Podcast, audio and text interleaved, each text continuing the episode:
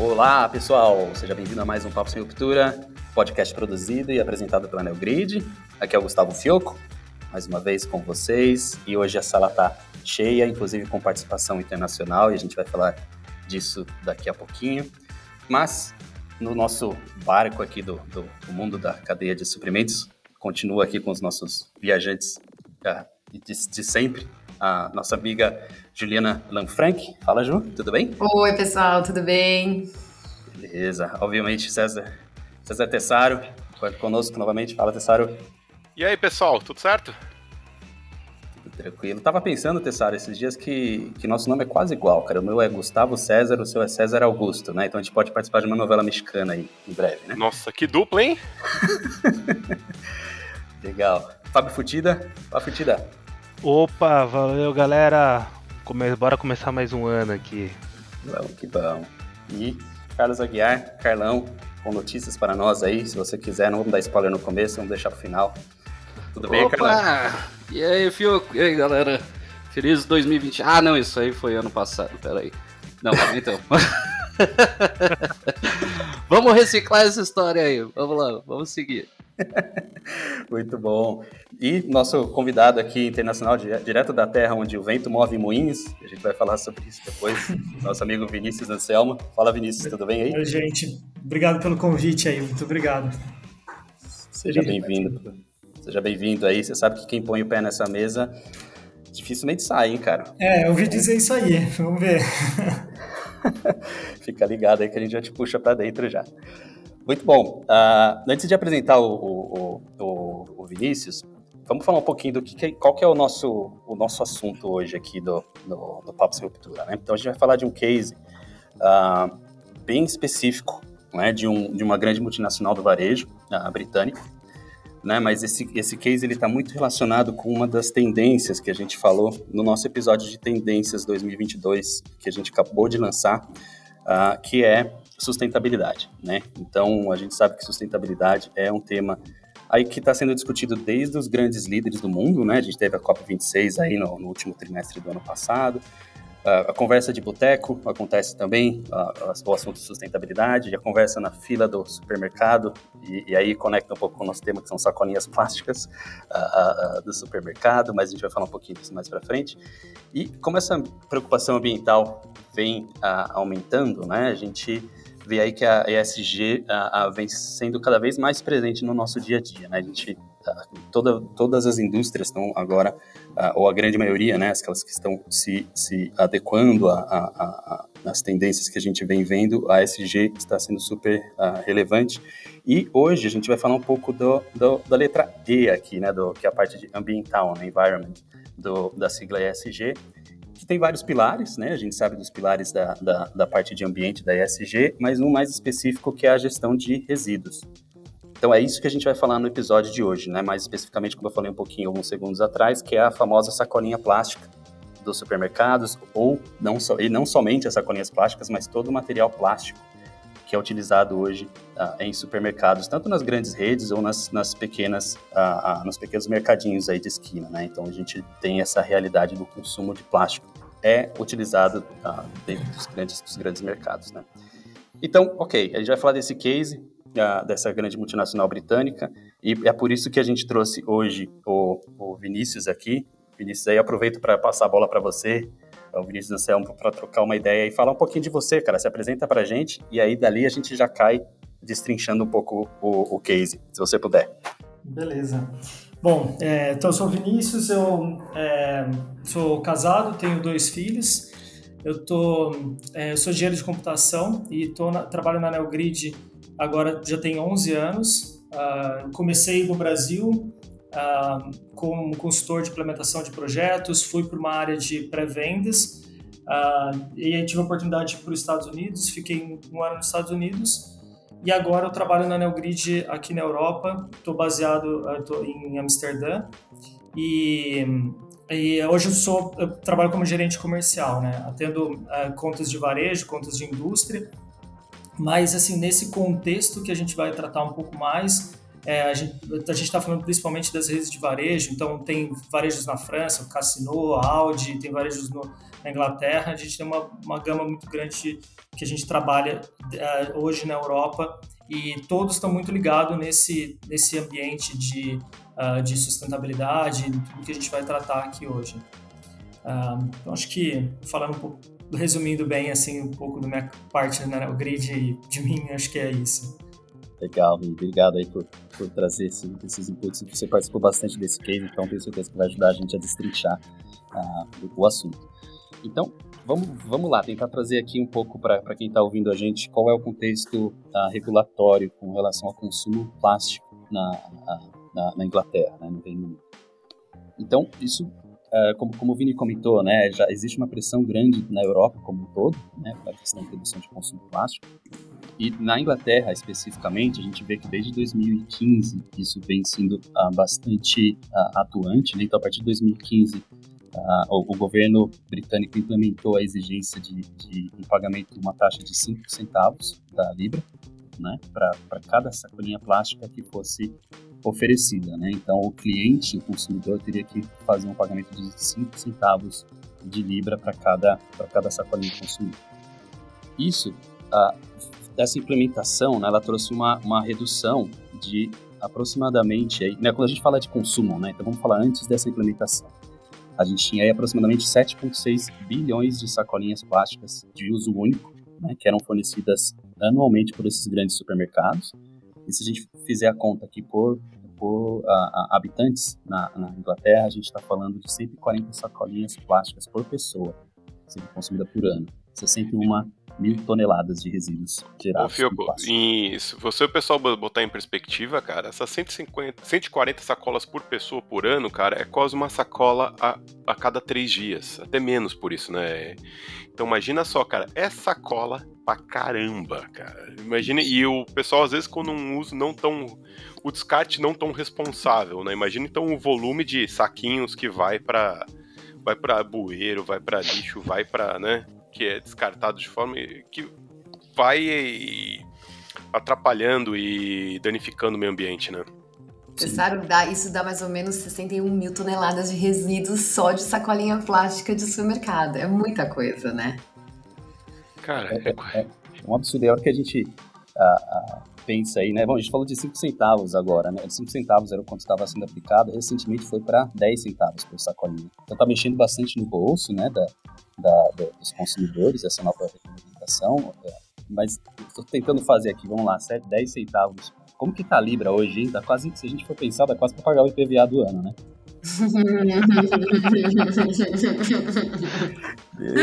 Impressionante.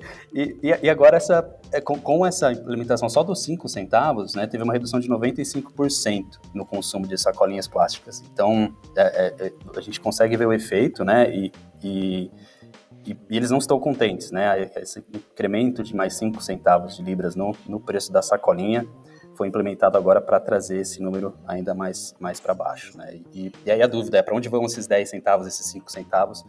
Parte disso é revertido para ações de caridade, né? de bons usos, a, a, de fomento de educação, enfim, a, outras causas aí. E acho que nos últimos cinco anos da implementação desse, dessa, dessa nova regulamentação, a gente está falando de 160 milhões de libras arrecadadas, é, que tudo isso foi revertido. Né? Eu dei a googlada aqui, eu falei assim, meu, 160 milhões de libras para causas é, nobres, né, cara? Imagina, é, dinhe é dinheiro é muito dinheiro. caramba, Porra. cara. Mesmo, é. mesmo nem, nem, nem se, se converter para pra real assusta ainda mais, né? Que é 1,2 bi de reais, né? Imagina, eu acho não...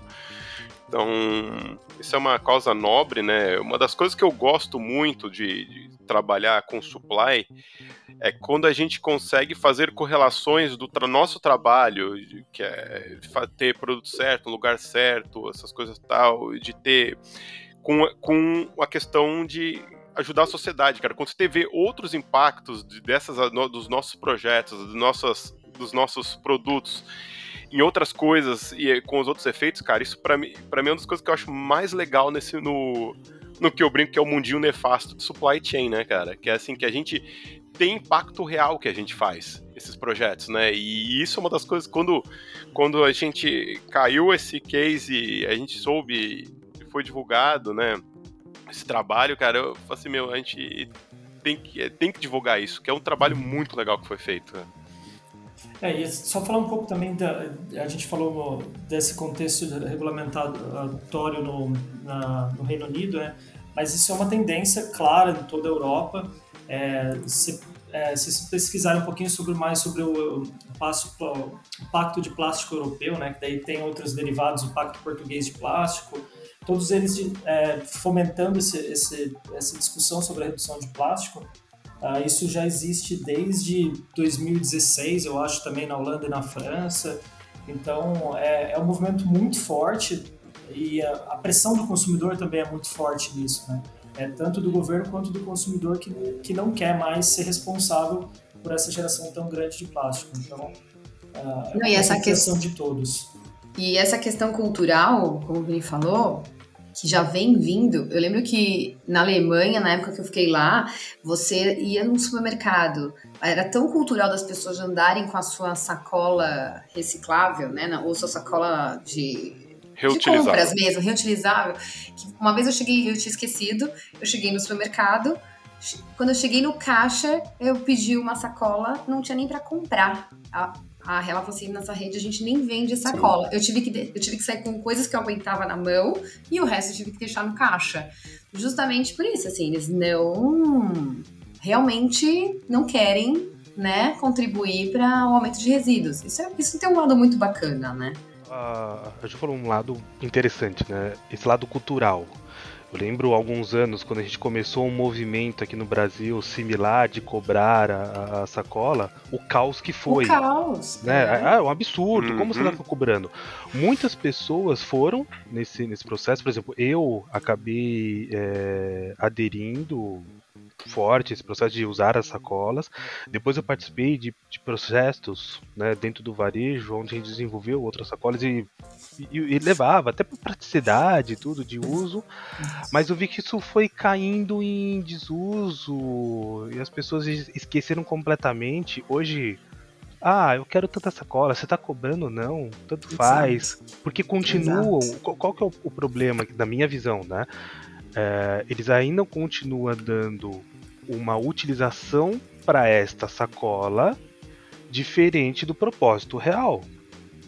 É, então muitos pegam sacola porque querem fazer lixinho em casa, uhum. ou porque querem Exato. usar, né, né, querem ter essa reserva em casa porque se precisar, e não pensa né, é, da forma correta, olha, qual é o uso que eu estou fazendo, para qual o direcionamento que eu estou dando, até a coleta seletiva é, é, é complicado, né? Ainda existem lugares que não efetuam corretamente. Então essa, essa questão cultural é uma barreira que tem que ser quebrada. Na Europa eu vejo que já, já está mais avançado, mas países como o Brasil ainda tem um grande caminho a ser traçado. É, eu tenho uma dúvida, eu tenho uma dúvida. Peraí. É, quando. Beleza. Eu sou um dos caras que não. que não usa, tá? Só pra ser. Me julguem, me julguem. Vai, vamos, lá, vamos lá, vamos lá. Mas assim, é, realmente, eu uso pra, pra ser sacolinha de lixo. Se eu não usar essa sacolinha, que em teoria né, é reciclável como sacolinha de lixo, eu vou ter que comprar sacolinha de lixo para usar para jogar, para descartar lixo. Mas aí você compra uma biodegradável, cara. Exatamente. Então, mas em teoria essa aí também é, né? As de hum. mercadinho, pelo menos tá escrito Não, no, no negocinho. É, mas é diferente. É diferente. É diferente. Por porque a, a velocidade da, dessas específicas de é, da reciclagem é muito superior. Aonde que vocês acham sacola de lixo biodegradável? Que é assim, eu no não compro, não, ô, ô, Carlão, não tá na sessão da cerveja, Carlão. Não tá lá. Pera, não, peraí, peraí, peraí. Vamos lá. Ó. Eu vou te falar, não é tão fácil de achar, não. Tem assim, não. uma cacetada de sacola de lixo, aquela convencional, a pretona lá e tal. Bicho, não acho tanta sacola é a mesma preta, assim, É a mesma preta, é a mesma azul, só que tá escrito lá, biode reciclável, biodegradável. É, igual tá escrito na sacolinha do mercado. Mas tem um detalhe importante também, que na Europa, tudo, é, não, não querendo falar que isso não deve ser feito no Brasil, né? Mas na é. Europa, o lixo do banheiro, papel higiênico do banheiro, você joga dentro da privada, né? Ah, sim, é, sim. Não, mas aqui no Brasil a gente Aqui não nem tem... pode. Aqui você não pode fazer isso, claro. Aqui não pode. Mas- é. Se você fizer, você vai mudar de casa, porque É, sim, sim, sim. sim. São Eu não 200 sei se ela vai reais um metro pra te detalhes assim no entupir. podcast, né? É, excelente, excelente. É, aí tem várias alternativas, né? Assim, a gente. Ok, você não tem a sacolinha, a plástica pega. Né, caixa, caixa- tem caixa de papelão, né? pra- Exato, eu pra faço levar. isso. É, quando eu não tô com as minhas sacolas, eu pego caixa. E também tem aquela possi- possibilidade de você mandar entregar na sua casa, né? Que hoje tá crescendo cada vez mais essa possibilidade. O pessoal acostumou tanto com o delivery, que não é só no delivery, mas tem muita gente que chega lá, faz a compra, larga lá e fala: ah, você entrega na minha casa em tantas horas. Ah, mas vem com sacola também. Mas de- depende. Não, vem naquelas caixas engradadas. A maioria vem nas Né. caixas, é. Alguns lógicos que vem. É, alguns mandam. É, é. Depende É. do volume e depende É. do local. volume. Muitos Exato. ainda estão usando as caixas convencionais de papelão, mas já, já tem alguns varejos grandes aonde a embalagem, por exemplo, as sacolas não são mais as plásticas, são uma sacola de é, de papelão, mas com elas são duráveis, pode utilizá-las várias vezes. né? Tem um, um- que eu, eu participei, eu, eu tenho vários, porque eu, eu gosto de, de comprar. Às vezes até falo, puxa, eu vou comprar online para ganhar, para ter a sacola, porque tá estragando e eu preciso a melhorar o meu estoque para poder fazer a- essas movimentações. A compra online, poxa, é, au- auxiliou, né, fa- facilitou, mas, por exemplo, eu sou um cara complicado, porque eu tenho prazer em, em fazer compra, eu gosto de andar no mercado, eu tenho aquele toque de andar em todos os corredores, eu gosto de, Também. gosto de fazer. Mas A aí... turma do varejo, viu? Ah, É. turma do varejo, é- cara, é louco, entendeu? É A gente ainda louco. circula muito no corredor do álcool em gel.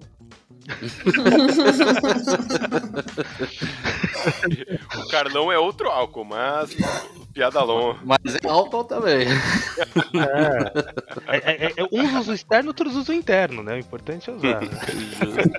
É, vou, vou te falar que eu, né, por causa da pandemia, eu tenho comprado pra caramba online. Só que, cara, fora mesmo o aquele pão doce lá, aquela rede do pão doce que que eles entregam em caixa, muitas vezes também veio sacola, velho. Não, eu, não sei assim. Só se for volume, por exemplo, garrafa, né? Aí você vê, ah lá, quando vem a cerveja, vem caixa pra caceta. Mas quando pede alguma coisa tipo alimento, etc., que po- pode ser congelado, ou mesmo verdura, frutas, etc., eles mandam por sacola normal mesmo. Não, Carlão, Não aliás, mandam por aliás. Já que Carlão, você não falou, fazendo- falou, ó, deixa, Carlão, deixa eu, assim, obviamente, se tiver alguém da rede do Pão Doce que quiser vir explicar a estratégia deles para as questões dos saquinhos nos SGs, Oh, isso é bem legal, hein? convidadíssimo, convidadíssimos, e se quiserem patrocinar o pod, também ótimo também, bem-vindos. Olha, eu- eu não vou, eu não vou me controlar. Estava faltando o momento Tessaro. Patrocínio. Patrocina nós. aproveitando o momento Tessaro, é, Carlão, sim, essa rede tem. Tem uma rede concorrente grande também, né, nesse sentido, que eu acho que ele foi o que, o que começou a, a mudar esse processo. Se você fizer uma compra lá, você vai receber sacolas, mas essas que eu comentei. Que são, por exemplo, se você comprar refrigerado, vem numa sacola, ela vem um. como se fosse uma manta plástica. É, de segurança, se você for comprar produto de FLV, ela vem com os cortes para ter respiro. Cara, é super bacana né? Então reitero o, convite Tessário, se alguém quiser vir aqui comentar, né? Fazer explicar um pouco da qualidade e da evolução que tiveram e da, e da, é, da visão ambiental, né? Que foi um dos grandes fatores de para pensar nesse processo, acho que vale muito a pena. Mas sabe, antes da gente entrar no case, assim, sabe um, um ponto que eu também acho importante, por exemplo, aqui no Brasil, né? Ainda é tudo muito caro. Por exemplo, eu tenho uma sa- uns saquinhos como se fosse uma telinha Isso. que é para você armazenar FLV, né? E na verdade você, eu tenho porque eu trouxe de fora quando eu fazia as compras lá. E porque lá, por não ter o saquinho plástico. E aqui é muito caro. Eu fui com, outro dia eu vi num supermercado, eu falei, nossa, iguais as minhas, eu vou comprar. Gente, era quase 50 reais, três saquinhos. Aí eu falei, gente, imagina só pra eu comprar, pra eu- uma pessoa comprar e ter em casa pra comprar no mínimo, sei lá, 10 FLVs. Né? FRVs é o, é o fruta, é fruta, verdura, exato. E detalhes. Eu ia pedir para explicar a sopa de letrinha. É, é a sopa de letrinha, frutas, verduras e legumes. E detalhe, esse saquinho, se você deixar mais dentro, o produto dentro desse saquinho, ele dura mais na geladeira. Então, ou seja, você ainda estende a durabilidade do produto. Minha filha Mas roubou nem... umas 10 de mim desse daí para guardar a bonequinha dela. Eu vou ter que. Então, rouba de volta. Principalmente se for de TNT. É. Se for TNT, então a folhagem dura mais ainda. Ó, hashtag fica a dica. cultural. Agora vamos criar um momento Dicas da Ju. Dicas, Dicas da Ju. Minha, meu, lado, meu lado engenheiro de alimentos. Gente, vamos botar, vamos, vamos, trazer a turma para a realidade aqui. Vamos chamar o Vini para falar para a gente do case, então, um pouquinho. Mas antes, o, o Fioco, só para um ponto que é assim, engraçado, culturalmente, né? Eu tive a sorte de também já ter ido para Inglaterra e para Holanda, né? Eu queria só, só contextualizar. Que engraçado, na, nos países da, da Europa continental, pega a Holanda, pega a Alemanha, que eu tinha mais contato a França, eles eram muito mais conscientes com o uso de saco plástico do que na Inglaterra, sim. cara. Não sei se eu tinha essa, essa percepção, sim, cara. Sim, sim. Pelo menos lá na França também, muito, ninguém usa, né, quase saquinho. É mais, até é, os produtos nas prateleiras ficam até soltos, não mais, não vem mais embalagem plástica. Verdade. Né? Eu ainda vejo um granelzinho ou outro, assim, para falar a verdade, viu? Mas é, é realmente, é, até eu tô com um pouco referência, mas na Alemanha às vezes aparece um granelzinho ou outro lá de plástico, assim. Principalmente uma melancia cortada no meio, às vezes uma mamão cortada ao meio que não tem muito o que fazer, ou tem? Não, não tem sei. muito o que fazer, né? Porque se você não pôr, ou você vai pôr num, num filme plástico, ou você vai pôr na bandeja, é difícil, né? Se você for alguma coisa muito, enfim. E aí acho que traz o, o desafio que foi, né, para esse, pra esse uh, uh, cliente, né, fazer, trabalhar, fazer toda essa mudança, né, de, de materiais plásticos para materiais mais sustentáveis. Aí, Vini, traz para a gente um pouco de perspectiva uh, o tamanho desse cliente, quem é o, o, o cliente com relação à, operação, só para a gente ter um, uma noção do que, do que a gente está falando aqui com relação a tamanho e complexidade. Sim, beleza. É, o nosso cliente, o cliente que a gente está tratando aqui, ele é principalmente no, no, Reino Unido, né? Reino Unido, Irlanda, alguns países do leste europeu também eles têm atuação. É, eles estão principalmente no ramo alimentar, mas eles têm outros, uh, outros negócios também mas a gente está falando aí de um cliente com mais de 7 mil lojas, uma receita aí de 60 bilhões de libras, mais ou menos, e é um dos cinco maiores uh, uh, eventos, uh, clientes da redes de varejo da Europa. Né? Então, é um cliente bem expressivo, que já tem aí nossa solução há mais de 10 anos que eles atuam com a Anel Grid. Legal. Legal. E, e, se não me falha a memória, a gente estava falando de, pelo menos esse case, eram aproximadamente 1.500 fornecedores impactados pela mudança, né? Isso, exatamente. É. O, o case em si, ele... Então, a gente está falando, a gente entrou bastante na conversa sobre a sacolinha plástica, né?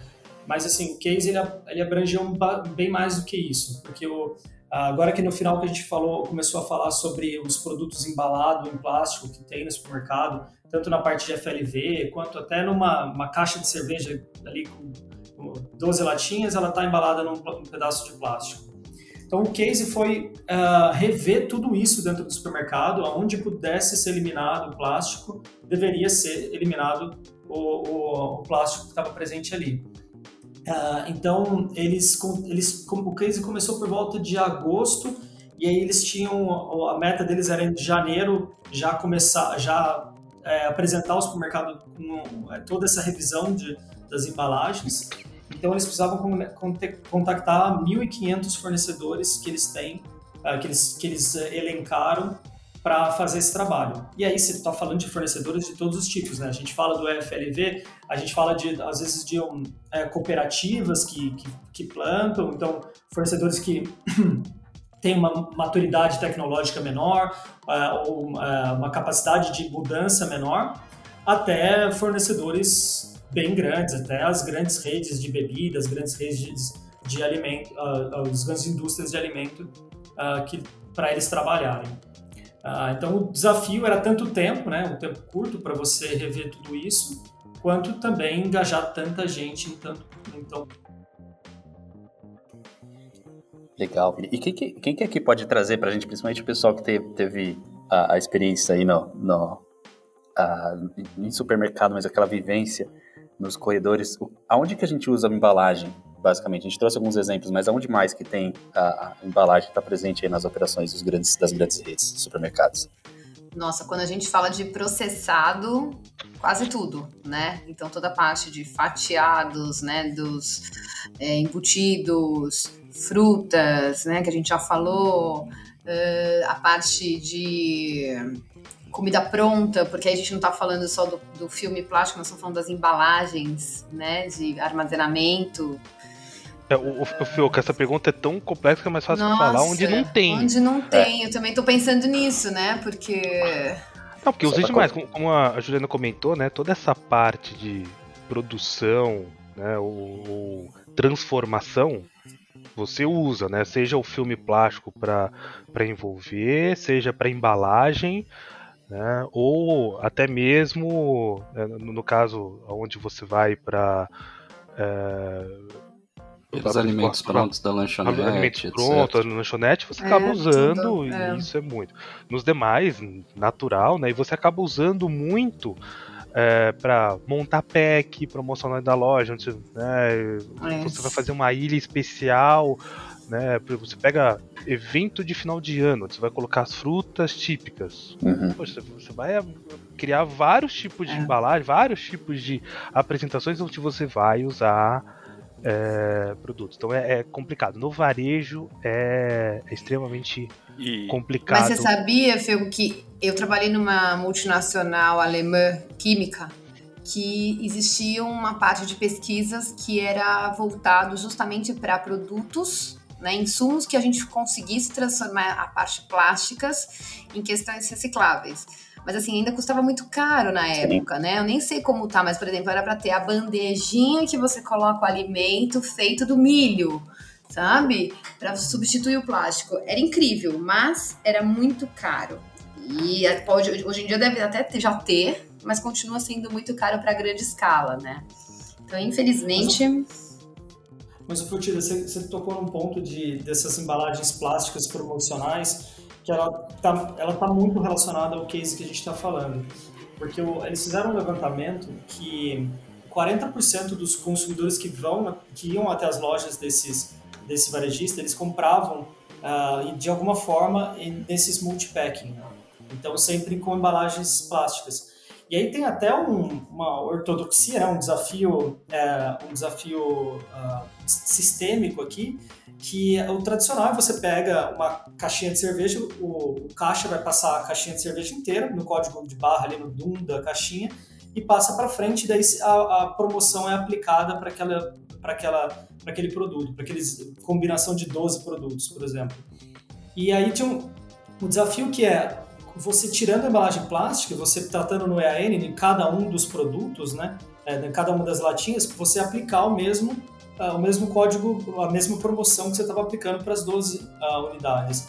Então tem até essa mudança de sistema que é, às vezes passa desapercebida, mas era também um desafio a, a ser tratado para condicionar toda essa mudança. Né? Então, dois pontos. Ô, Vina, dois pontos importantes lá. Explica para a turma que não manja que, assim, às vezes o pessoal conhece o código EAN, mas não conhece o código DOOM. É. Né, cara? O, Explica pra turma então aí. O DUM é o código da caixa, né? Então, a, a 12, unidade, 12 latinhas de cerveja dentro de uma caixa, o exemplo sempre vai ser cerveja, né? É, aquela caixa tem o código DUM dela. E aí você passa e você vai ter o registro da, das 12, vai ter o consumo de 12 unidades daquela latinha dentro do supermercado. E a, o EAN é a, cada uma das latinhas tem um código EAN que é, né? também é usada, pode ser usada para compra, para registro da compra. Né? E só uma nota em paralela, que eu sei que essa dinâmica entre registros via código DOOM e versus código EAN também pode ser, é um dos maiores causadores de estoque fantasma em, em, varejo, né? Porque às vezes o cara abre, abre a caixa no DOOM, aí passa, abre, abre o pack, né? E passa a latinha no Caraca, caixa, e aí verdade. o caixa. E tem todo esse controle. Eu me lembro que em um varejo aqui no, no, Brasil mesmo, uns anos atrás, a gente fez um trabalho de revisão de processo e isso foi chave para redução de estoque de estoque fantasma, cara, porque era uma das coisas que uma dinâmica bem bem louca, né? Mas isso só só um, uma nota paralela, né? Mas que é um Vou falar que, que gente... esse assunto dá um novo episódio, viu? Porque dá, tem coisa para falar, viu? Eu passei cada apuro que, pelo amor de Deus, viu? Já vamos colocar no tá nosso certo, banco de tá ideias. É, então, eu, eu, queria trazer um pouco desse ponto aí da onde a gente usa material plástico dentro dos supermercados, porque quando a gente fala de 1.500 fornecedores, a gente falou bastante da sacolinha plástica no começo ali, para as pessoas não acharem que são 1.500 fornecedores só de sacolinha plástica, né? É super complexa a operação dentro do supermercado, né? E quando, quando a gente estava falando, acho que a gente mencionou padaria, o negócio que me deixava maluco é ver na padaria do supermercado você tem um saco de papel e no meio do saco de papel tem uma faixa de plástico para você ver que tipo de pão que tá dentro. Você fala, não, gente, né? É um componente de plástico ali só para poder, obviamente, mostrar o produto, né? E, Ô, mas... e Fioco, que isso aqui é uma coisa, exemplo besta, mas assim, para quem vem da logística e da indústria, eu que tem um viés mais de indústria, né? O, a indústria vai lá, fabricou, encaixotou, colocou no pallet. O que, que ele faz depois de colocar no pallet? Passa o filme, passa o stretch. Entendeu, cara? Então não é um fornecedor, são todos. Exato. Entendeu? São quase todos que fazem que entram nessa jogada. E às vezes e usam sem dó sabe? É sem dó nem piedade, né? Embala aquele trem, vai e, e vai embalando pallet, né? Colocando a rodo, né? Tem outra, eh, tem tecnologias novas de cinta que, ainda algumas são caras, né? Para fazer isso, mas temos que ver alternativas, né? Tem que pensar na cadeia toda, né? Que foi um dos pontos que a gente conversou na, quando a gente fez o nosso preview de 2022, né? Que é assim, olhar o SD como um todo, né? E isso é uma das coisas que afeta bastante gente.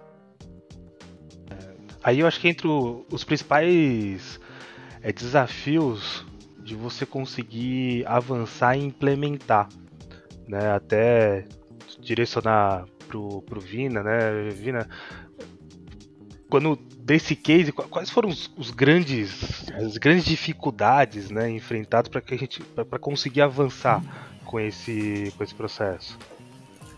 É, isso, é, isso é bem importante discutir isso, porque Uh, quando a gente começa a falar de sourcing, de procurement, um, a primeira coisa que vem na ideia da, da, primeira ideia que vem na cabeça das pessoas é falar sobre uh, aquela disputa de preço entre fornecedor e, e, e, e varejo, né? Que então os processos de sourcing é buscar o fornecedor com um preço mais barato. E não é isso, e está muito longe de ser isso. Então, para fazer um projeto desse, um desafio é que você precisa, primeiro, ter o um engajamento de seus fornecedores, não só com, com o seu vendedor, é, não só aquela relação comprador-vendedor, mas você também precisa engajar a área de qualidade daquele, daquele fornecedor, a área de engenharia daquele fornecedor, porque ele vai estar tá remodelando todo o produto dele. Então, ele tem que repensar em tudo. Ele tem que repensar quem que vai ser até o fornecedor do fornecedor, né? Quem que vai ser o fornecedor de embalagens dele para ele mudar de uma embalagem plástica para uma embalagem de papel, ou para ele é, mudar como ele configura, como ele apresenta o produto dele. Uh, então, o, o, desafio aqui é que a gente não está falando de uma área falando com outra, aquelas áreas que tradicionalmente já se falam, vendas e, uh, vendas e compras. A gente está falando dos, dos dois lados fornecedor e, e, varejo se engajarem em todas as áreas. Então, tinha até um time, do, do esse nosso cliente, eles tinham um time é, especialista em, na parte de embalagens, porque eles também têm os seus produtos uh, de marca própria, né? Então, esse time foi designado para ajudar alguns dos fornecedores, esses fornecedores com menos maturidade, a, a, como definir melhor as embalagens dos produtos deles para utilizar menos plástico, plásticos mais uh, plásticos recicláveis, então, mudar toda essa estrutura deles também, né? Ah, então, o desafio aqui é, é, como fazer esse engajamento, como qualificar fornecedor, e aí que a gente começa a conectar um pouco com o que a NeoGrid faz como solução, né? Como, como a gente trabalha na nossa solução de, de sourcing. Ah, já falou. Então, fala aí. Fala da solução, como que ela ajudou aí. Sem spoiler. E assim, o, sourcing, é, eu falei um pouco sobre, sobre a parte de disputa de preço, né? Então, o básico de uma solução de sourcing é, é ter uma parte de leilão virtual, é, é ter esse, esse primeiro. É, seria o básico de uma solução. Mas a solução tem, ela tem que dar muito mais uma questão de facilitar o processo de compras, de escolha de, uh, de fornecedor. Ela tem que permitir que o fornecedor, por exemplo, é, ela ele coloque as certificações dele em relação, a gente citou, você citou no começo, Fioco, sobre o ESG, né? Uh, e isso envolve temas como sustentabilidade ambiental, uh, como uh, também sustentabilidade social, né? Se, se, até se o fornecedor não, não tem, tem os certificados que ele não está trabalhando com mão de obra escrava, é, tudo isso o varejo tem que se preocupar porque o varejo é responsável por isso é, também né? na, na, na, sua cadeia. Todo mundo é responsável por isso na cadeia. então a ferramenta dá essa flexibilidade a, a, a, flexibilidade no processo, dá, otimiza esse processo e facilita a comunicação. Ele tem, a gente, por exemplo, a gente faz processo de perguntas para o fornecedor, tudo que anexa, anexar documentos, que nem eu já comentei.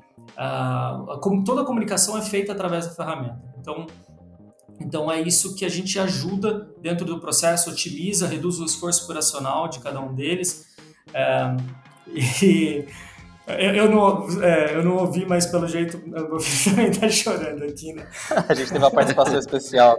Especial. Fica tranquilo, de vez em quando aí eu viro do Futida, tá tudo certo. É, faz parte. mas Vinícius, eu acho legal, assim, todo mundo, pelo menos eu ainda não conheço tanto o sourcing, mas eu sei que a gente pode parametrizar, né? Você pode colocar todos os tipos de documento que você quer receber do fornecedor, não é isso? as, isso, as perguntas isso. que você quer que ele responda. Isso, e, é, e assim, legal que conforme uh, o fornecedor vai uh, colocando, você vai também fazendo o processo de avaliação. Você coloca peso, por exemplo, ah, uh, eu quero que quem tenha certificação A ambiental, ele tenha, ele vai subir no meu critério de qualificação. Então você vai colocando esse tipo de eh, peso para elencar os seus fornecedores. Aí até é, para um processo de decisão de fornecedor, isso é muito interessante, né? É, para você escolher o fornecedor, antes de falar de preço, você tem que falar, não, quem que quem que está apto, uh, quem está quem tá habilitado a me, a, me, a, a me, me atender, né? Então, então esse, esse tipo de pergunta, de elencar, de colocar peso para as respostas, antes de chegar a uma discussão de preço, é essencial de preço é um essencial para uma. Ou seja, já facilita, já facilita super para a pessoa responsável para fazer a seleção e já ir negociar preço já com quem já está apto para trabalhar, né? Exato. Essa comparação acho que é muito importante. Pelo que você está me falando, Vira, a ferramenta toda a Negrid ela foi ponto crucial para auxílio no gerenciamento para tomada de decisão. Com certeza, exatamente, exatamente. Vira, tira uma dúvida para mim. Se você cria um. Isso é um evento, né? Isso, isso é um É evento. como se fosse um evento que aí você vai colocar os fornecedores. Você tem que. Como que você repete? Quanto tempo demora para esse processo acontecer? Porque parece bastante coisa que o cara tem que preencher, né? Como que, que funciona? Você consegue repetir o mesmo evento para não ter que cruzar todas as informações de novo? Dá para reaproveitar? Como é que funciona? Sim, sim. Você, é, aliás, a, a, fugindo um pouco do, do case, né, essa, essa parte de uh, repetir eventos, a gente vê muito na parte de FLV, porque você precisa comprar isso, é, de novo, frutas, legumes e verduras, né? Você precisa comprar toda semana. Então, o comprador não quer ficar criando um evento toda semana. Então, a ferramenta te permite agendar, falar, olha, eu quero que esse evento se repita toda semana com essa seleção de fornecedores. Isso é disparado para os fornecedores, uh, uh, vamos lá falar assim, agendado, né, na segunda-feira de cada semana. E os fornecedores têm lá os seus dois, três dias para responder, para colocar a compra na quarta, quinta-feira. Então, é um, já é um processo que automatiza muito a decisão do comprador, a, a operacionalização do comprador, mas também a decisão do comprador. Aí sim, ah, aí assim, fica mais fácil. É, e, e, e assim, a, além disso, né, o que a gente tem, a, a gente usa muito template também baseado em Excel. Eu sei, às vezes a gente tem um pouco de, ah, mas vai voltar para o Excel? O Excel, ele é assim, você monta o template, você importa na ferramenta e o, o fornecedor recebe aquilo no, já é, totalmente padronizado como deve ser. Ah, e quando o fornecedor também faz as respostas deles, ele consegue importar um Excel com as respostas e, e, a, e essa, esse retorno vem muito mais organizado depois para o comprador. É, então não é só no Brasil, né, bicho? Que os caras são. É. Os caras não largam o Excel, né? O Excel, de novo, né? A gente teve essa conversa há um tempão atrás sobre Excel. A Mas, Bíblia do Excel. É, é não tem jeito para tudo. que bom é. que a ferramenta atende, né? Exatamente. Não, e assim, o, a, a, a, gente, a gente não tenta disputar com o Excel, né? Acho que a gente tem que sair, parar um pouco de, dessa coisa de disputar com o Excel. Então a gente traz tudo que o Excel traz de bom, a gente traz junto. É, então você faz uma fórmula no Excel, essa fórmula vai estar refletida na ferramenta. Olha, é, que você exporta uma coisa da ferramenta, a fórmula vai estar refletida no Excel. Então ele preserva tudo isso porque dá muita flexibilidade para o comprador, dá muita flexibilidade para o fornecedor. E é o, a gente o que a gente quer é isso, dar flexibilidade e reduzir o, o esforço operacional que eles têm para operar. Né? Esse, esse tempo de, de resposta do fornecedor é, é cadastrado ou o cara tem que é, ele tem, ele pode mandar a hora que ele quiser. Como que funciona essa parte aí? Um, ele depende, o, depende do evento, né? Tem, você vai colocar o tempo do evento e ele tem, o fornecedor tem que responder dentro daquele tempo que está predeterminado. Mas, Mas nessa, pode... nessa solução aí que, que você falou do, do case desse cliente aí, como é que foi? Ah, eles, eles tinham que completar todo o programa uh, dentro dos quatro meses, né? De agosto que a gente que começou o projeto até dezembro. Uh, mas assim, eles tinham que estar tá com a solução, com, até com a embalagem já trocada até dezembro. Nossa, o, tempo, o tempo de atuação ali mesmo foi um, dois meses para fazer toda a comunicação, toda a revisão dos layouts. Uh, e assim, o, o tem muito fornecedor que acaba demorando mais para responder, né? E aí outro ponto que a gente traz na ferramenta é que você não precisa você não precisa ficar monitorando quem respondeu, quem não respondeu. A ferramenta faz isso sozinha e já vai disparando e-mails ah, relembrando, olha, você não respondeu, você falta 10 perguntas para responder, é, para cada um dos fornecedores individualmente. E aí isso ah, também facilita a vida do comprador no, no monitoramento. Né? E como foi a resposta do, dos fornecedores? Foi boa? Olha, Carol, agora. É, por... foi capcioso? Que... não, foi porque na verdade eles não tinham muita escolha, né? É, a, a, a, opa. O nosso cliente ele, ele impôs essa mudança, né? Era uma, era uma mudança que veio uh, organizacional, então eles, uh, eles, eles impuseram para os fornecedores e os fornecedores tiveram que acatar ou tirar o produto da loja. E aí ninguém quer ficar de fora, né? É, então é essa é a dúvida. Teve algum não, fornecedor aí... que falou assim: ah, não quero, então, sai fora. Teve, teve um volume alto ou isso aí e, não foi insignificante? Não, não, não, não, A gente não teve quebra de, de fornecedor. E assim, por outro Até lado. Porque quando a gente fala de grandes, de grandes varejos, dificilmente né, o fornecedor quer sair, porque o volume que ele vende é violento. Então, né? mas, mas aí eu, ve, eu me, me gera uma dúvida por dois motivos, né? Eu entendo a força do grande, que acaba é, incentivando e é, é mais do que incentivar, né? Porque se ele não se adequar, ele tá fora, literalmente, ele acaba perdendo. Mas uma mudança como essa, ele impacta toda a sua cadeia, porque não vai fazer uma, uma embalagem só para aquele varejo, ele mudou todo o processo dele. É, eu entendo que talvez ele não tivesse a opção de não, mas com certeza nem todos conseguiram se adequar dentro do prazo. Nesse processo, é, como que foi assim? Foi, foi dado um, um, um, novo prazo para adequação ou, sim, ou, simplesmente falar, olha, enquanto você não tiver ok, você está fora do nosso processo de compra, a gente segue com seus concorrentes? Não, não. Eles, eles deram esse, é, vamos dizer, para alguns fornecedores pode ter, é, eu não sei exatamente os números, mas pode ter sido, tido sim uma extensão.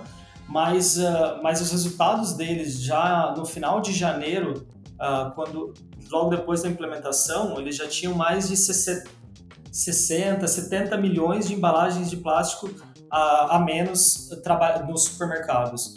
Então, assim, foi muito expressivo, né? O resultado, num ano depois né, do, do case, o case completou um ano agora, eles chegaram a remover um bilhão de embalagens plásticas, isso dá mais de 350 toneladas de plástico. Né?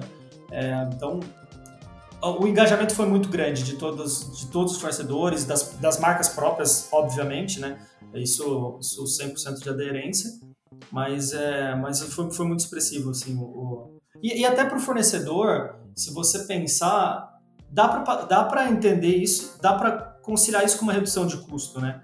Se você antes você colocava aquele packing em uh, colocava uma embalagem plástica, agora você entrega simplesmente a lata, você também tá, consegue tirar algum custo dali e, e se beneficiar desse se beneficiar disso. Agora, sabe uma coisa que é importante também ressaltar? Que, como a gente fala de toda essa comunicação dentro da ferramenta, a parte de compliance, que é tão importante, né, em tanta, tantas indústrias falando sobre isso, é, você tem toda essa parte de compliance, né, o controle do compliance dentro da ferramenta porque você vai ter todos os dados organizados, as análises, indicadores, né? Isso vai facilitar muito e toda a parte de auditoria fica super claro. Ou seja, não tem uma troca de e-mail ali para fazer uma negociação com o fornecedor Exato. ou não, né? 1.500 fornecedores, né? Tudo dentro da ferramenta, é, é, acho que é um dos pontos fundamentais aí que é a redução de esforço operacional, né? Exatamente. Muito bom.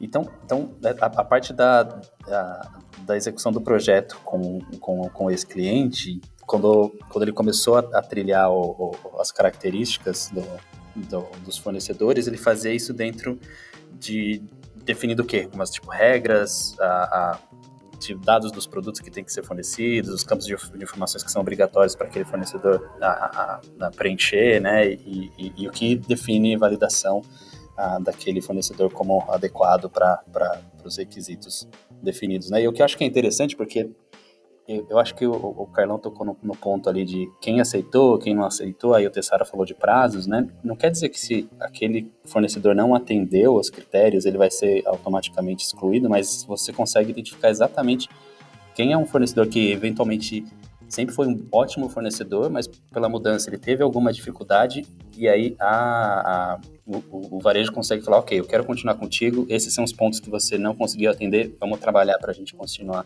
a, a, juntos aí no, no futuro, né? Então, tanto a seleção dos que estão adequados, como aquela identificação de quem não está adequado e que você pode atuar para desenvolver aquele fornecedor de alguma forma. Né? Entra sempre é. naquele ganha-ganha que a gente fala bastante aqui. Eu não sei se eu perdi, talvez eu tenha perdido, mas eram todos os fornecedores que atendiam essa, essa rede de mercado ou eram alguns específicos só, tipo FLV, que você mencionou, é, sei lá, a parte de padarias? Não, Quais é, eram? Porque a gente tem aqueles industriais famosos lá, né? Tipo, da bebida gasificada aí, que a gente sabe que dificilmente eles vão, vão fazer isso, né? Não, ele, to, todos, inclusive, inclusive esses, uh, uh, e, e, a aderência também foi muito grande neles. É como, como é, voltando, né, no, lá no começo a gente falou sobre a, pressão na Europa em geral de remoção de plástico, a pressão do consumidor. Então, todos eles acabam até aproveitando esse tipo de iniciativa para também fazer o marketing deles, né? Para falar, olha, a gente também está reduzindo plástico, a gente também está procurando uh, ter uma participar da economia circular também, que é se fala muito esse conceito na, na Europa. Então, então teve engajamento de, de todos os tipos de fornecedores, até dos das grandes bebidas gasificadas quanto dos, dos, das cooperativas agrícolas, vamos dizer assim. Cara, que legal, hein? Maneira, né? Aí, aí eu fico outra dúvida, né? O cara repassou esse tipo de gasto pro consumidor final, porque, né? A gente sabe que algumas coisas você vai lá, vai visualizar a comida mais. a comida saudável. Você sabe que o saudável vai sair sempre mais caro, né? Isso foi repassado pro consumidor final ou eles conseguiram conter o custo? Como é que foi? Você tem ideia disso aí? Olha. Fala aí, é... Vira, depois eu coloco meu, meu comentário. Não, eu, eu, não, eu não tenho, eu não tenho é, dado disso, mas assim, pensando nos multipacking, por exemplo, uh, eu só consigo ver isso como uma redução de, de custo, né? Uh, é, porque você tira a embalagem e, e a, a lata agora é vendida é, só a lata você não está mudando nenhum. Você está mudando um processo, sim, mas não necessariamente adicionando um custo. Não, o que eu ia falar é o seguinte: não existe almoço grátis.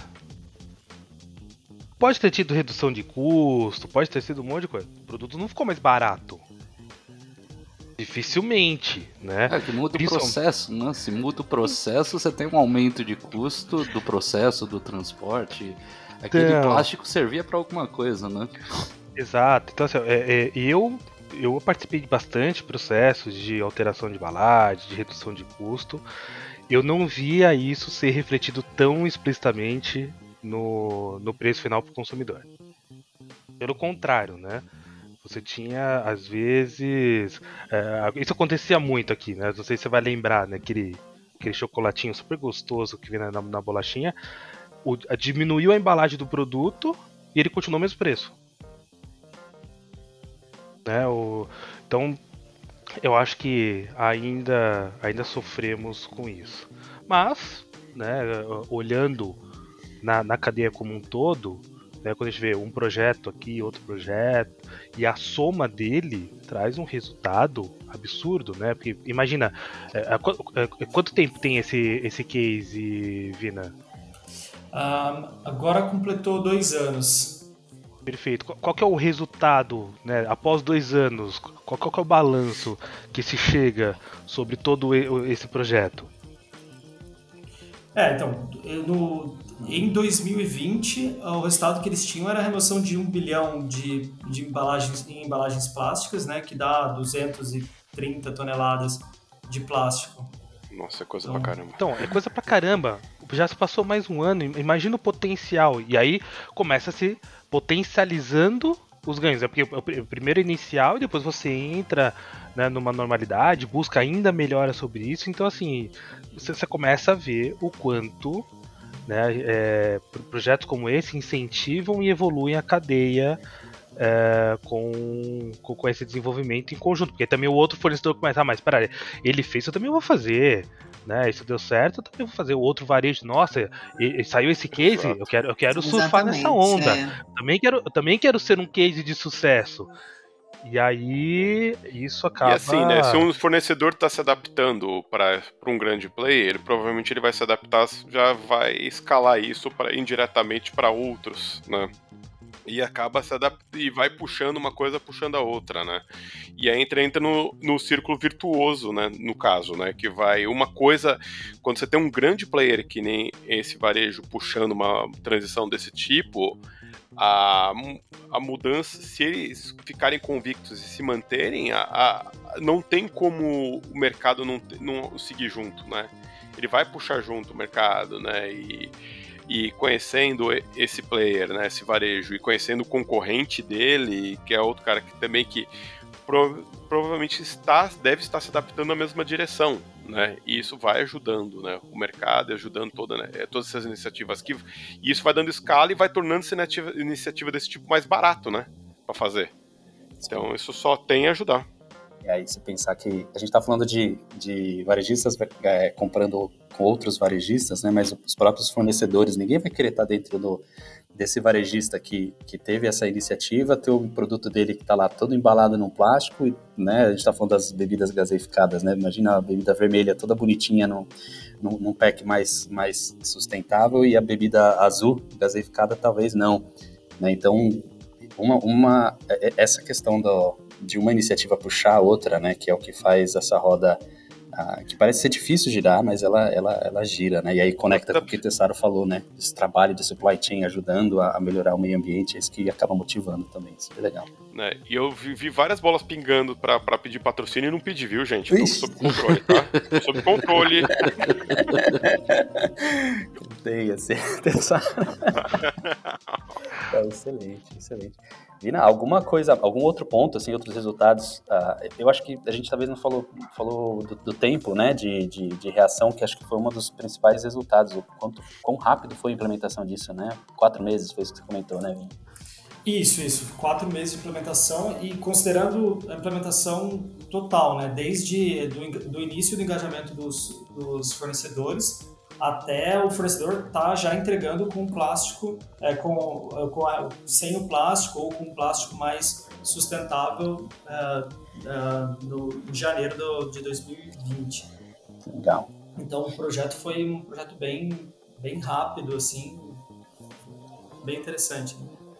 Legal. E, gente, bem porque talvez para finalizar, se a gente não tiver mais algum outro tópico, como, como a gente está enxergando o mercado nacional brasileiro com relação a isso? A gente falou isso um pouquinho lá no começo, eu lembro quando a gente tentou mudar a questão das sacolinhas plásticas, voltando para o assunto das sacolinhas plásticas, alguns anos atrás teve um estresse, a gente está sentindo que isso está tá, tá vindo à tona no mercado brasileiro novamente? Como é que está a percepção de vocês? No meu ponto Olha, de... Tá, é, vai lá, Tessara, vai lá, vai lá, pode ir. Não, que eu comentar que recentemente está tendo movimentação na, na Câmara de Vereadores de São Paulo, né, para apertar mais essa lei, né, com relação aos sacos plásticos. Está tendo uma movimentação.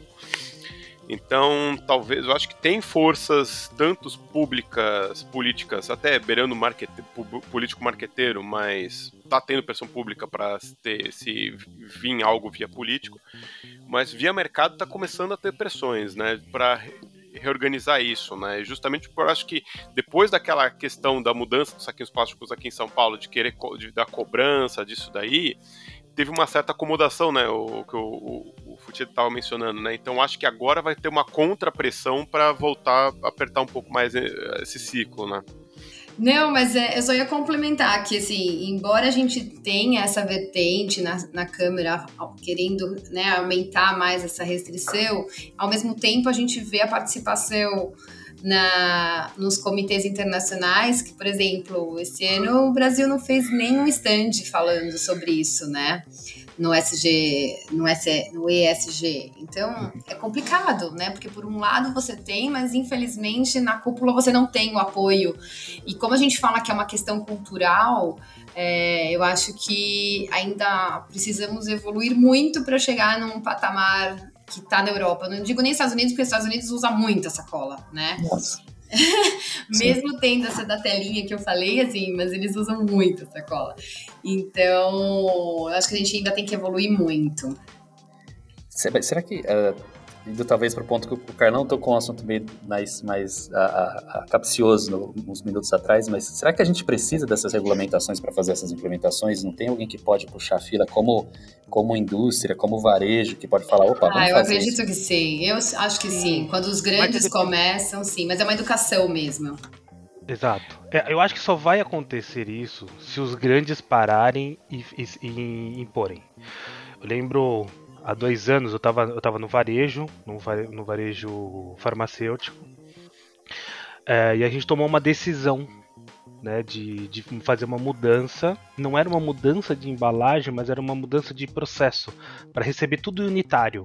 Né, porque ele, ele é, acaba forçando tudo no, nas embalagens, no pack, tudo, mas por conta da, da operação. E aí eu, eu liguei para alguns amigos que estavam em outras, em outras redes menores perguntar. E foi muito engraçado, porque para todos que eu liguei, eles falaram assim: caramba, Futida, se você conseguir isso, você vai ter meu apoio eterno, porque a gente não tem esse peso. Se você fizer, nossa, vai, mu vai mudar o cenário. E foi muito legal, porque a gente bateu o martelo, né? Era, era até então a maior rede é, varejista nesse segmento do, do, país. A gente mudou com os fornecedores e, e, as outras redes começaram a surfar na mesma onda. E hoje, né, passado esse tempo, já se tornou um processo normal. Então você olha assim e fala: não, beleza, dá para avançar. Né? Se, se, a gente tivesse sido mais firme lá atrás com as sacolas, hoje talvez a gente tivesse diferente. Então, mas com certeza, não, não, não, a gente não depende disso. Depende de conscientização, cultura, é, é, complicado você fazer uma mudança drasticamente sem também apoio né, do governo e, e, e, só modismo, né? ah, agora falamos da reciclagem. Não, perfeito, tem que falar sobre isso. Eu lembro quando começou a história da coleta seletiva, todo mundo né, queria ter o lixinho em casa, mas depois juntava tudo num saco preto para colocar a... o lixeiro. É, é verdade. Não, não pode, né? nada, não adianta nada. Entendeu? É a gestão então... por inglês ver, né, cara? Não dá, é. né? Exatamente. Mas, mas, assim, eu acho que a indústria também, o varejo, principalmente, quando o varejo começa, é muito pesado, né? E a indústria, outro dia eu tava no supermercado e eu, como. Aí eu digo de novo, né? Meu lado, o engenheiro de alimentos fala mais alto, eu começo a reparar nas embalagens. E já tem uma indústria grande de alimentos processados que a embalagem, embora seja cartonada, ela tá escrito lá que é biodegradável. Então, porque eles estavam fazendo produtos orgânicos. Era uma linha de orgânicos. Então, eu achei interessante. Falei assim, você vê, ah, tem a pegada orgânica e ao mesmo tempo ele já está indo para a parte do, do, reciclável. E aí, então, com mas... certeza, daqui a um tempo ele vai ser geral, porque eles não vão a, a grande escala da embalagem, entendeu? Eles são grandes suficientes para mudar tudo. É, o, o problema já é que hoje quem consome orgânico ainda é elitizado. Exato. Enquanto exato. não democratizar, então assim, ah, é um nicho, então, ah, porque é dessa forma, já vem aqu aquela visão que é mais caro, né, que eu, eu, eu vou para outro caminho, então a gente Sim, que... não, mas eu quis dizer, Futida, no, a indústria é uma grande indústria. Então, se ela começou só com essa linha de orgânico, eu Ah, acredito que ela não vai querer gastar a parte do cartonado dela reciclável só nessa, biodegradável só nessa linha. Ela vai querer padronizar para tudo, sabe? Só que ela precisa ter escala. Provavelmente o fornecedor está se, se estruturando para ter o, o grande escala. Exatamente, eu, eu, eu, eu, complemento essa parte, né? Que tem que ter escala, né? E pra, e pra escala tem que ter um início, né? Então, e pra, só consegue baratear com aumentando o volume. Então, acho que talvez tenha essa questão de adaptação, tem a questão do piloto, aceitabilidade, Sim. né? Então, eu tenho esses testes, né? E eu acredito que esse tipo de iniciativa é, aí é opinião minha, pode ser até meio pode ser polêmico, né? Mas eu assim, se, claro que o, um apoio governamental ajuda muito, mas eu acho que o, o principal driver tem que ser o, o a iniciativa privada para puxar isso, né? Como, como porque a, a iniciativa pública tem, tem, tem interesse, pode, ter, pode ter interesses momentâneos, né? E, a, e a, você traz pela iniciativa privada, você pode ter outras drivers para poder fazer outros timings, outras tolerâncias, né? E às vezes, se você faz, faz alguma coisa via governamental, você pode trazer um certo desbalanceamento de curto prazo que pode atrapalhar até as situações, né? Como foi o caso com os saquinhos, que eu acho que teve um, um efeito rebote, né? Aí que o pessoal meio que eh, foi relaxando com o tempo, né? É, então isso é uma coisa que eu acho que a gente pode que assim a iniciativa privada é muito importante, né? Eu acho que para col colocar isso em prática. Vamos esperar colocar 10 centavos uh, por cada sacolinha, né? Tentar começar um pouco antes. Tecnologia está aí para facilitar também o gerenciamento dos fornecedores. A gente acabou de falar, falar um pouco disso e a gente sabe que tem retornos aí também. Tanto Mas de aqui no Brasil já é 10 centavos, né? Aqui não tá mais 5, já tá 10 aqui, ninguém reparou. Reparei, Ah, é? sim. Tá 10 centavos. É, o Carlão Reparei, sim. já tá pago 10 isso todo dia. centavos. É, exatamente, já tá 10 centavos. E mesmo assim ele pede 50 sacolinhas quando ele vai, tá vendo? Uma para cada latinha de cerveja. Ai, ai, ai, ai, ai. Muito bom, gente. Bom, acho que bom papo aí, sempre falando aí de. A gente falou dessa tendência para 2022, né? Sustentabilidade, que vem sendo uma pauta aí ah, anual, né? Crescendo cada vez mais. E aí a gente está trazendo esse, esse.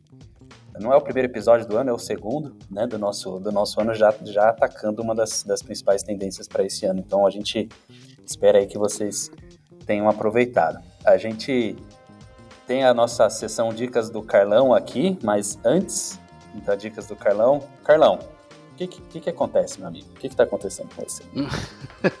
Eu falei, né? Um ano novo, então tá na hora de reciclar. então, então eu tô, tô indo para uma outra oportunidade agora, então vou, vou abandoná-los. Né? Esse é um momento de despedida para mim. E também um momento de despedidas da Dicas do Carlão, né? Vai agora mudar para as 500 dicas do Tessaro. Mas Muito bom. Basicamente é isso, gente. É, foi muito bom. Foi um ano desafiador aqui, principalmente para o podcast, né? Que a gente conseguiu colocar aí um, um ritmo diferente dentro desse podcast. Veio convidados maravilhosos. E essa mesa fixa agora, que conta com mais pessoas aqui. Óbvio, o pessoal talvez sinta a falta de mais um ex-participante aqui, que também tá, tá- saiu da, da companhia, né? Saiu da empresa. Né? Então, o Chaves, eu não sei. Acho que a gente não falou sobre isso, mas ele Sim. também não faz mais parte. tá, da, Ele saiu da empresa entre episódios, cara. é, É. então ele não conseguiu fazer Não um, um episódio de despedida, né? Então eu, eu consegui, né? Principalmente que eu tinha isso aqui como uma, uma meta minha, né? E, e é isso, galera. Eu agradeço muito, agradeço o Fioco, agradeço o Monique, que tá sempre nos bastidores aí, a- ao Futida, Tessaro, a Ju, e ao Miguel, né? Que deu a oportunidade pra gente de montar aqui esse papo sem ruptura. esse programa legal, descontraído e que trouxe muita informação e muito aprendizado para mim. Que agora vou eu vou falar, eu tenho sacolas, tá? Eu tenho quatro sacolas de mercado, mas eu esqueço elas sempre. Por isso que eu compro as sacolinhas. mas também outro detalhe, isso só funciona em São Paulo capital. Eu, eu tava no litoral eh, essa semana e não precisa pagar a sacolinha. Então tem que expandir aí já tá aí. embutido no preço, Carlão. Aí você não, dependendo do mercado que você vai, também é de grátis. É de grátis porque já tá embutido no preço. Mas beleza, vamos lá. É, para finalizar minha participação, o último dicas do Carlão, a gente vai, vamos ver. É, esse espaço aqui ele é um espaço para indicações de filmes, livros ou qualquer conteúdo que você queira é, comentar, oferecer aí para os ouvintes relacionado com o tema de hoje. Né? E acho que ficou bem claro, né, que a gente falou de um tema de sustentabilidade. Então queria deixar aberto aqui para vocês of ofertarem aí para a grande audiência aí o que, que vocês têm de indicação. Pô, Carlão, Carlão antes de só né, fazer um complemento, acho que agradecer por todo esse apoio que você teve em todos Sim. os podcasts. A gente, a gente chegou aonde está graças a todo o seu, seu, seu esforço. Mas precisamos reciclar, né? Então vamos lá, vamos, vamos ter vias novas. É, eu acho que é legal. É, pensando nesse assunto, tem um, um, uma série, um, na verdade é um documentário que eu acho bacana pra caramba, acho que todo mundo deveria ver, que é o Oceano de Plástico, da Netflix. Uhum. Sim, bem Fala legal. muito bem, aborda bacana esse tema, dá uma conscientização legal, né? a gente falou muito desse, desse âmbito cultural, então minha indicação vai para ver esse, esse documentário que é, que é muito legal. Beleza. Eu ia fazer a mesma indicação aqui, né? Que a gente sempre faz as indicações na. assim, sem se alinhar antes. Mas o Oceano de Plástico estava na minha lista aqui. Mas então, minha recomendação, na verdade, vai ser só uma pequena homenagem ao Carlão. Cara, por favor, vocês em casa, abram sua bebida de, de sua preferência e façam um brinde ao Carlão. Obrigadão. Opa, aí sim, hein? Mas não pode ser a, a vermelha gaseificada, tem que ter um pouco de álcool dentro. Não, cara, se a pessoa não bebe, ela pode fazer sua homenagem. é sempre bem-vindo. Né, cara? Pode fazer, cara. Eu vou pegar aqui, eu vou abrir uma aqui. Eh, agora não, pelo horário, né? Mas assim, mais tarde abrirei uma, uma sem glúten, então. Boa, boa. Já que boa. você entregou para o público que eu não, não consumo coisa com glúten. Então, aqui, ó, se quiserem patrocinar, bem-vindos né, em tua homenagem, cara. Muito obrigado aí pela ponte que você fez com, com o Pod e, e também na, na parte de produtos internas. E assim, fica aqui o tapete. Ah, vou deixar a chave aqui da casa aqui debaixo do tapete. Quando você quiser, você sabe, é só bater na porta. Oh, valeu, Tessaro, obrigado. Carlão, complementando o Tessaro, imagina o nosso, nosso amigo Maurício escutando esse podcast querendo fazer o brinde com aquele chazinho de camomila. Ah, verdade. o chá. Ou tererê, né? Ou tererê. Então, pô, não dá, né? Não no, nossos amigos, nossos amigos de Porto Alegre, do escritório lá, vão, por favor, peguem seu chimarrão e brindem o Carlão sem rimas Boa. estúpidas, mas tudo bem. E aí, Vina, Vina, você também tem que passar alguma indicação aí? Tem alguma indicação para passar para nós? Eu, eu, vou. Eu acho que eu recomendo, assim, não um livro ou uma série, nada específico, mas para as pessoas se informarem sobre é, economia circular. Eu acho que, cara, é um, é um tema que a gente. Uh, a gente vê muito falar isso na Europa, todo esse conceito de ESG está sempre, sempre voltando para a parte de economia circular, como os governos e empresas estão se organizando para isso.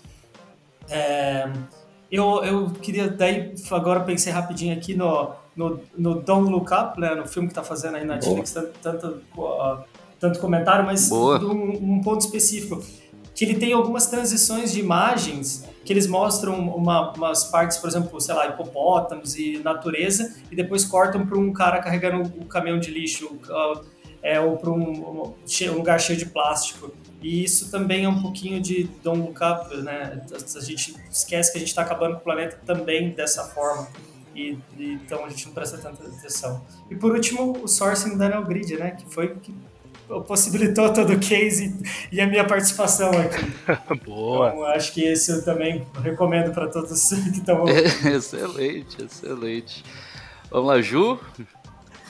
Ó, eu vou falar, tem um livro que chama Viver Sem Plástico, que é, é, juntando com o que o Vini tá falando, exatamente isso, até a capa é uma baleia, é, e ela re, tá, respira jogando aguinha como se fosse a aguinha dela, mas um monte de garrafas plásticas. É bem interessante. Tem muito livro para criança também, que acho que é a gente plantando essa semente nas crianças, quando elas crescerem, a, o mundo vai ser melhor, né? Então já entra com uma conscientização dessa redução de plástico.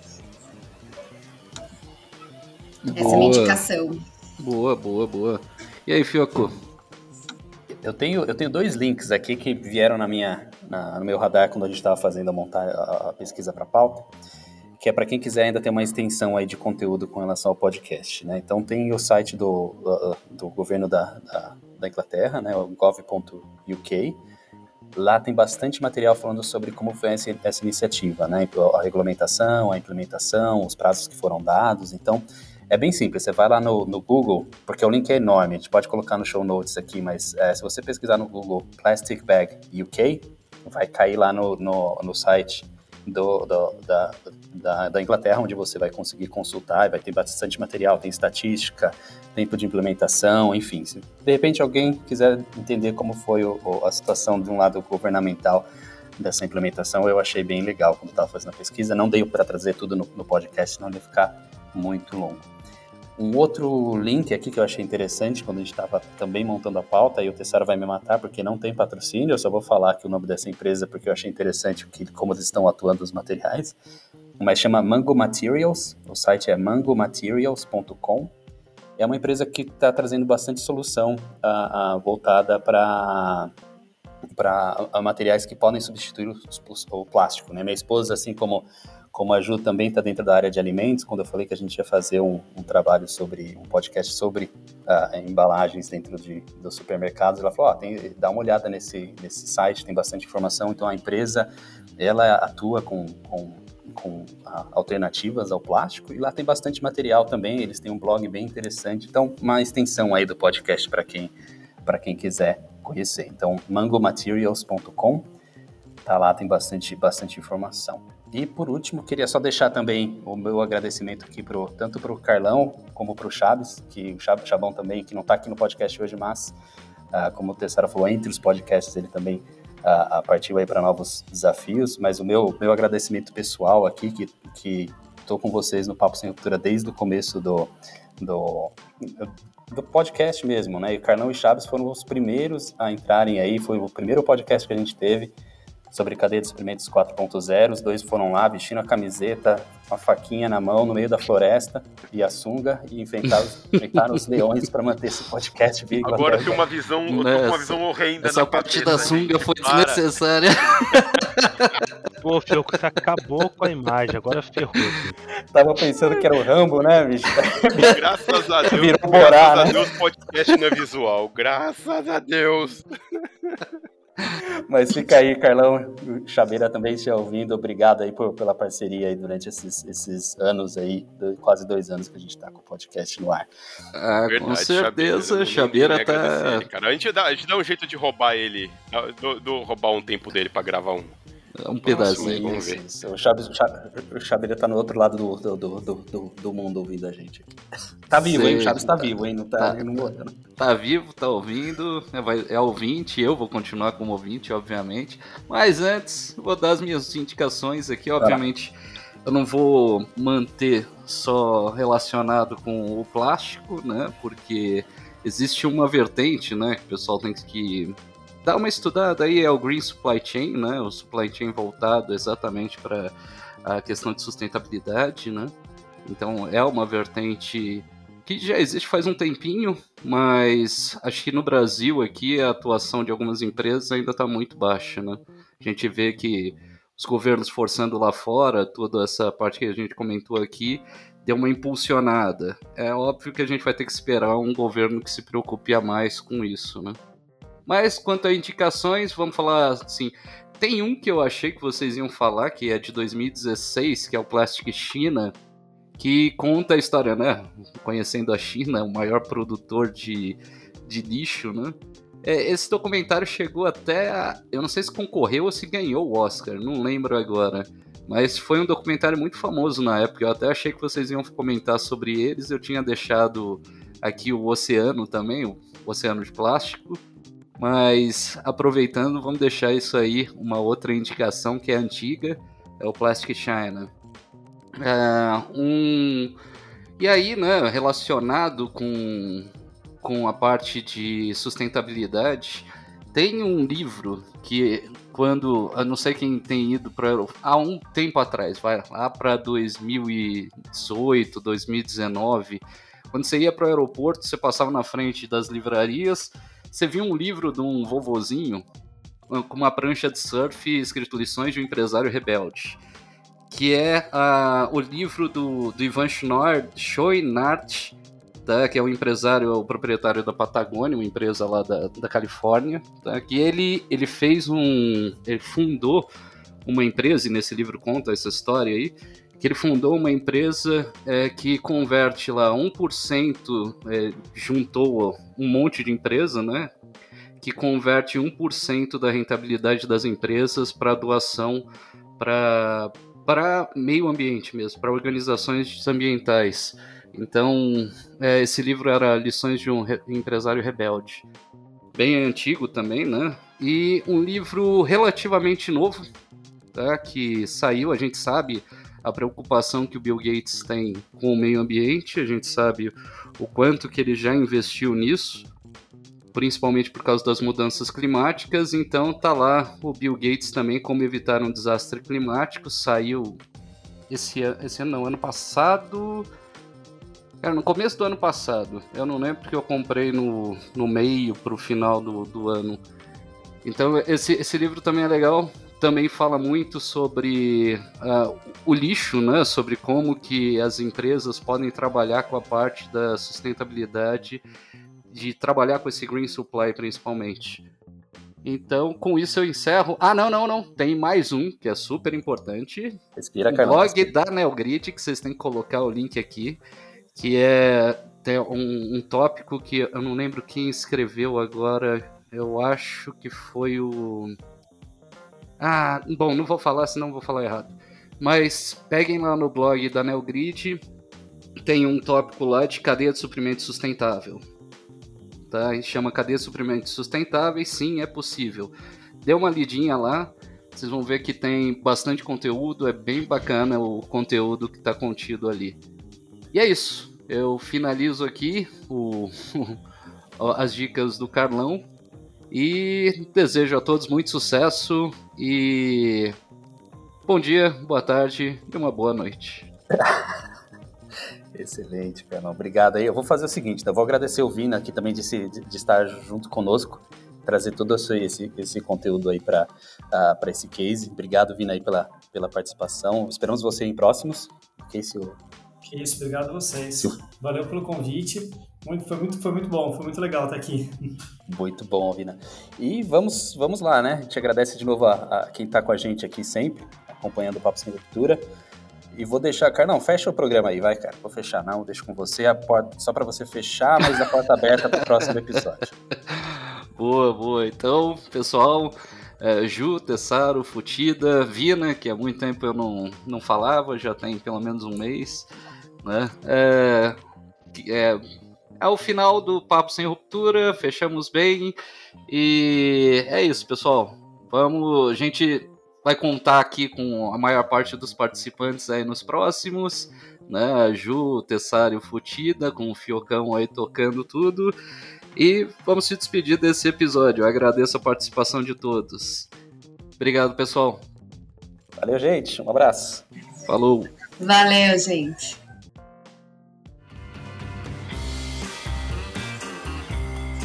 Papo Sem Ruptura está disponível nas principais plataformas de podcast, como Spotify, Apple Podcast, Google Podcast, SoundCloud, entre outros. Escolha sua plataforma preferida e se inscreva para receber as notificações dos próximos episódios.